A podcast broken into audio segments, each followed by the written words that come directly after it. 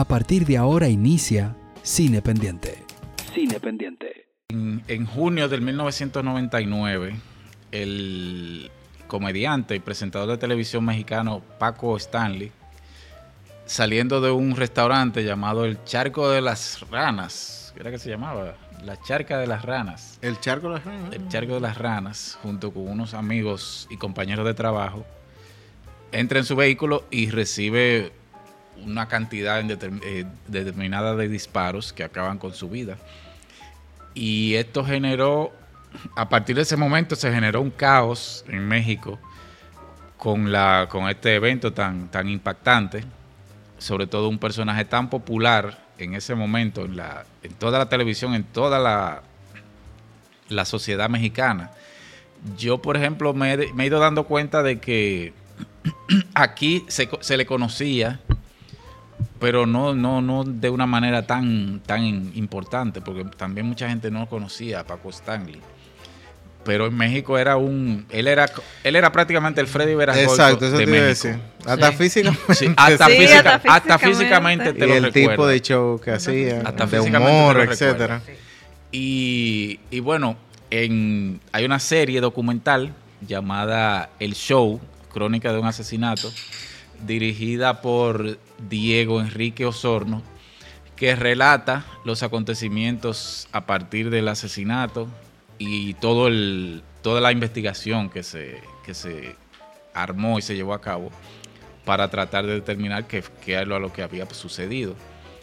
Entonces, este señor Diego Enrique Osorno tiene en su haber un documental tan excelente como el llamado 1994, que hace esto mismo, pero con el asesinato del candidato presidencial Luis Donaldo Colosio.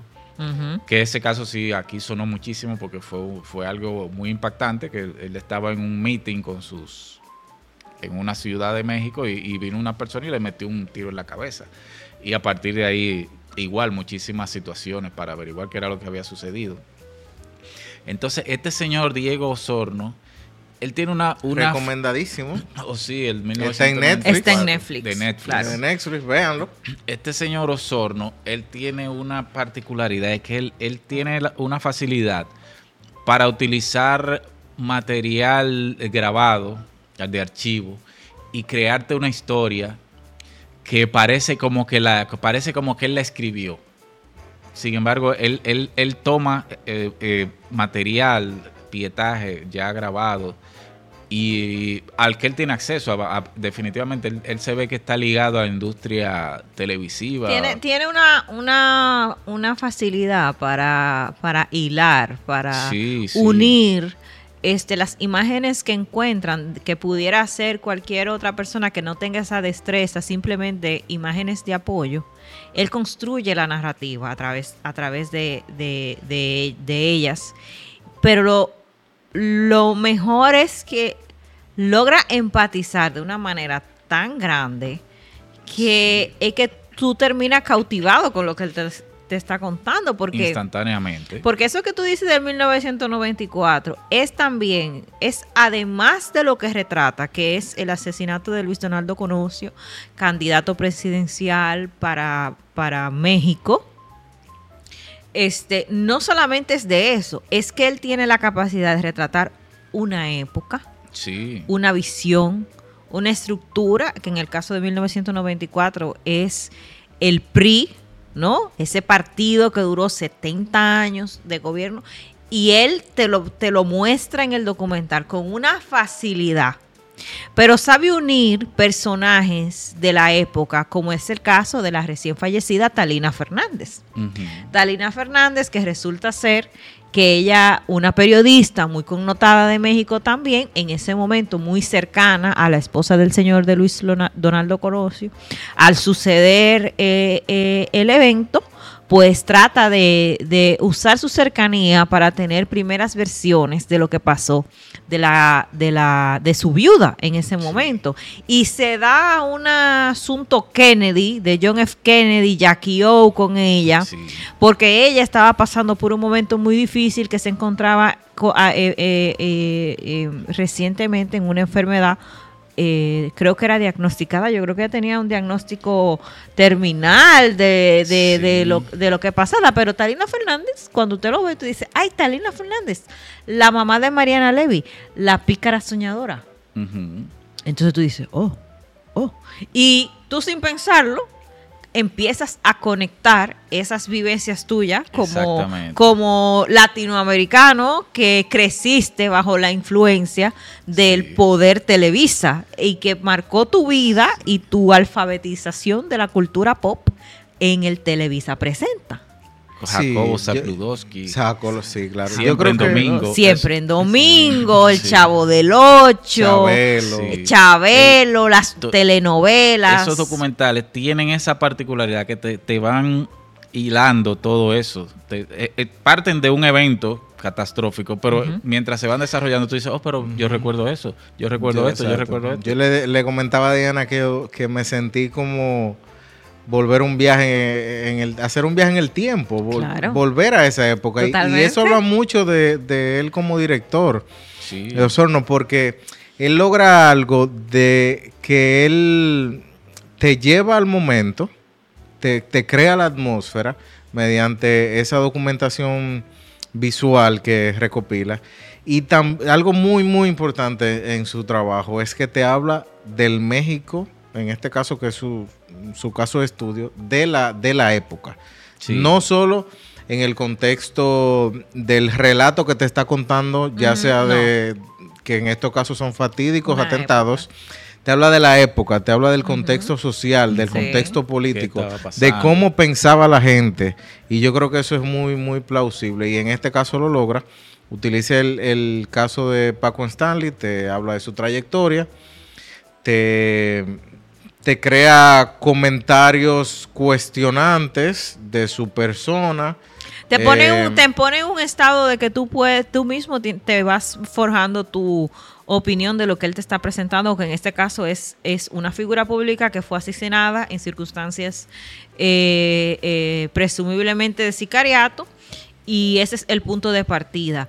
Pero se enfoca también en el poder de la caja chica, en la influencia que, es- que tuvo desde el principio la televisión en la sociedad mexicana y de cómo nosotros como espectadores, fíjate tú, el la, la influencia que tuvo que nosotros dominicanos, Sí, exacto. aquí de esta islit- islita caribeña, nos sentimos tan chavo del ocho, nos, es- nos Sí. sentimos tan Mariala del Barrio, nos sentimos, vivimos la rivalidad eh, Televisa, TV Azteca. Yo no quería saber de Azteca. Tomamos bando. sin saber y nunca haber visto TV Azteca. Tomamos. Nos adoctrinaron bien. Por Hay decir la supuesto, o sea, la, la- la- la verdad es que tú mismo tú dices de que, pero a mí lo que me pareció fascinante es, es la memoria eh, de esos recuerdos que tal vez tú tienes suprimidos, pero que fueron una vivencia muy importante de la vida de uno. Y también en estos tiempos que vivimos, que la información está dos por uno, que es en la cara todo el tiempo, volver a ese tiempo donde una cajita en la sala de tu casa tenía tanto poder. Sí, era el único. Pone, medio to- para- pone muchas cosas en, perpe- Sí. en perspectiva. Incluso uno de los dueños de la televisora lo dice. Nosotros hacemos televisión para las masas, para la clase media, la clase trabajadora. Nosotros no hacemos televisión para nosotros. En su onda medialitista, está bien, pero eh, eh, hablaba del control que iba ligado de la mano política. El hermano del dueño de la televisora que le hizo competencia a, TV a Televisa, que es TV Azteca, era un, expre- un expresidente. O Sí, sí. entonces, Salinas. Salinas. Entonces, por ahí tú ves cómo se utilizaba eso para crear conflictos mediáticos políticos que llegó de la mano hasta de quizás que no se aclararon de atentados falsos, como pasó con el atentado a una de las presentadoras de TV Azteca, que dice que, que llegó a haber teorías de que fue el mismo, la misma TV Azteca que lo creó para crear la situación y perjudicar políticamente al adversario, y de unos niveles de vandalismo y delincuencia increíbles. Terrible. Pero e- esa, esa forma de él hilarte en esa historia, encapsularte en ese momento para meterte a ese México de ese tiempo, eh, es muy, es muy, o sea, me gustó mucho. A mí me recuerda el estilo que él tiene y la, y la capacidad que tiene, me recuerda a Sif Kapadia, el director de Amy, y, de escena, Mm. que son documentales en ese mismo estilo, en ese mismo Sí, tenor, claro. usando pietaje de archivo. Él te crea una historia que, que te, te conmueve de una forma y tú sabes todo lo que va a pasar en esa historia, Sí. pero, pero te conmueve de una forma increíble. Y pensando más en ese, en este, el documental que nos ocupa, que es el show, Crónica de un asesinato, eh, yo pensando en la, la, aun cuando tuvo mucha influencia en nosotros, la- el desarrollo de los medios de México fue muy diferente al, al de República Dominicana, porque nosotros veíamos muchas de esas transmisiones de, de Televisa y de TV Azteca, pero fíjate que allá habían dos cadenas que eran las que transmitían. Aquí en esos momentos ya teníamos varios canales de televisión, teníamos Raintel, teníamos Colorvisión, Teleantillas, el Telesistema.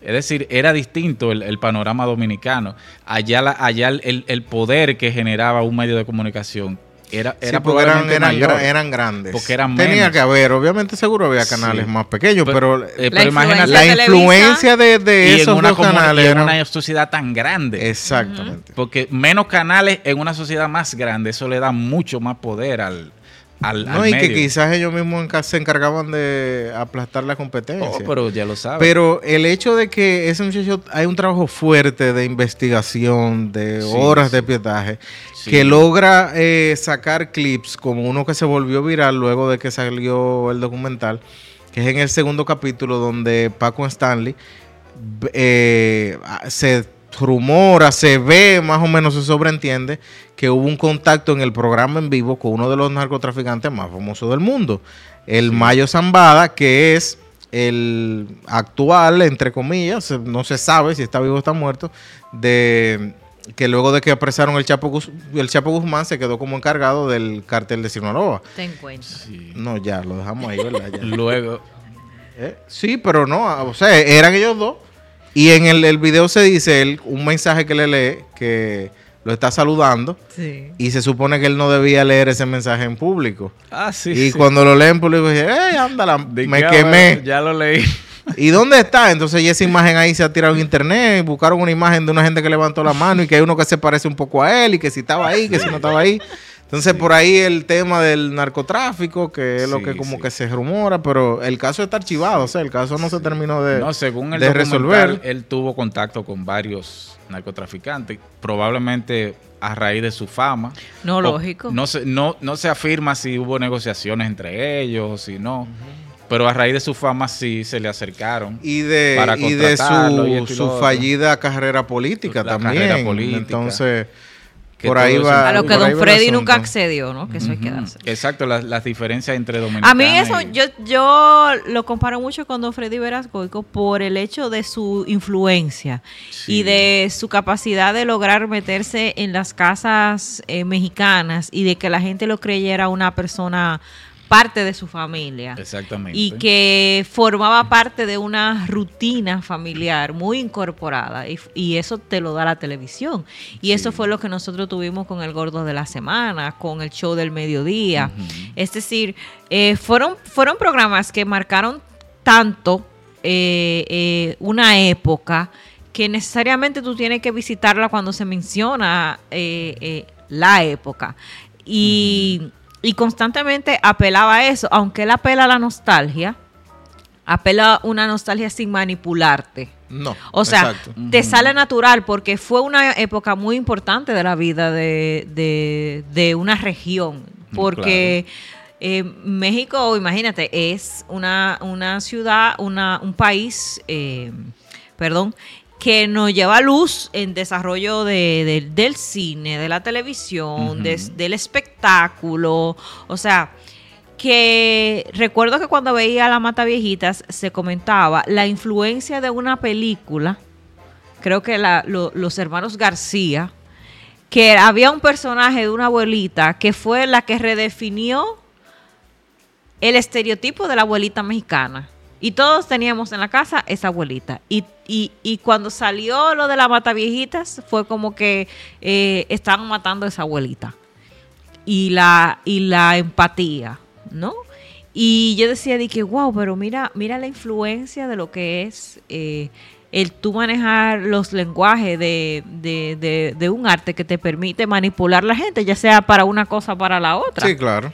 Sí, no, y porque- también el tema de mostrar que es algo serio que tiene el documental, los niveles de corrupción que había en las instituciones públicas, Claro. cómo se utilizaba eso mismo El show. para crear un show mediático. El show. Porque, señores, o sea, ese show de basar en un testimonio.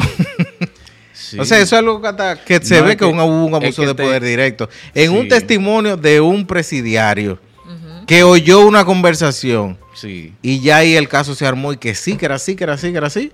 sí, eso que Y decía- luego ya entonces se, se- se pasó lo que pasó, se supo que fue, eh, que, o sea, hubo una, una negociación que no se dio y por eso salieron libres al final. Sí, Pero Sí. el estigma se queda, el estigma se queda. Mario, Sí. Mario eh, Mayito Suárez, ¿cómo es Suárez? Besares. Besares. Sí. Besares. Se le ve que se quedó con ese estigma, se tuvo que mudar de ciudad, él intentó como que volver a la televisión, pero incluso hace críticas hasta la, la- esa relación de poder que tenían del Patiño y versus el conductor principal y revi- revisar eso desde el punto de vista de la comunicación de ahora. O sea, que el documental tiene... Impensable de que tenga eh, eh, en una en una relación ahora Sí. abusador, abusado. Sí, Sí. porque ese tipo de dinámica ahora sería imposible verla en- Claro. en los No. medios. No se podría. Y mientras el documental se va desarrollando, vamos viendo eso, eso que ustedes decían, por ejemplo, cómo se van manejando lo- las situaciones, cada quien tratando como de ensuciar al otro para, para promover su, su opinión. Y, y vemos incluso como ellos en esos tiempos ya tenían sus, sus fiscales faranduleros. Ujú. Sí. Cosa que ahora que aquí se están implementando. y ya ellos tenían eso hace, hace Sí, en, la década- sí, en los sí. finales de los 90. Es decir, que sí nos llevan muchos, muchos años de desarrollo en cuanto a esas técnicas de... De manipulación mediática, definitivamente, Tampoco es que son nada positivo.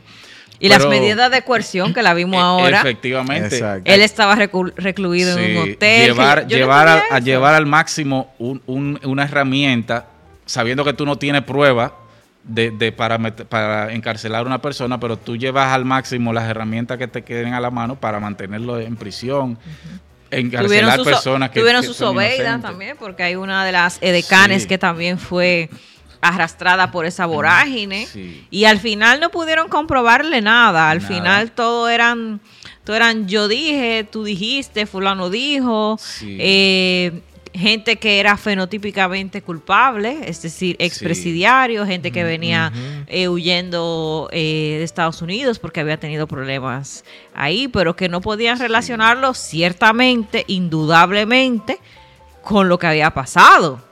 Efectivamente, Sí. eso habla mucho El documental da mucho para hablar, para, Sí. o sea, tiene mucha tela por donde cortar y muchas aristas, eh, así que yo creo que es un trabajo ¿Dónde lo podemos recomendado. es Está en la plataforma ViX. VIX. Sí. Si a ustedes les interesa por lo menos acercarse, el primer capítulo está disponible en YouTube gratuitamente, ellos lo Sí. Y ya ahí usted, si le interesa Son terminar, Cinco puede... capítulos de una hora, Ujú. así que hay bastante material. Les recomendamos eh, encarecidamente que usted localice los cinco capítulos. Sí, sí. Si no lo tiene a la mano, no vea el primero, porque no va a querer. Es, es adictivo, eso es una cosa es terrible. adictivo que una cosa Sí, que sí. usted quiere sa- Usted sabe desde el principio que hubo, que hubo un asesinato. Eso no es, ese no es la curiosidad. La curiosidad es el, el retrato de una época Sí, y lo que usted quiere saber. Nos pasó a todo con la de Luis Miguel también. Exactamente. Eso pasó también con la, la serie de Luis Miguel, que yo dije que no lo iba a ver. Pero ustedes saben lo que, lo que pasa aquí cuando uno dice que no va a ver nada. En fin, el documental se llama El Show, Crónica de un asesinato, y es de la plataforma VIX. Primer capítulo está en YouTube y usted lo ubica por ahí. Excelente, dirigido por Diego Enrique Osorno. Sigue la conversación en nuestras redes sociales arroba cinependiente rd. Cinependiente RD.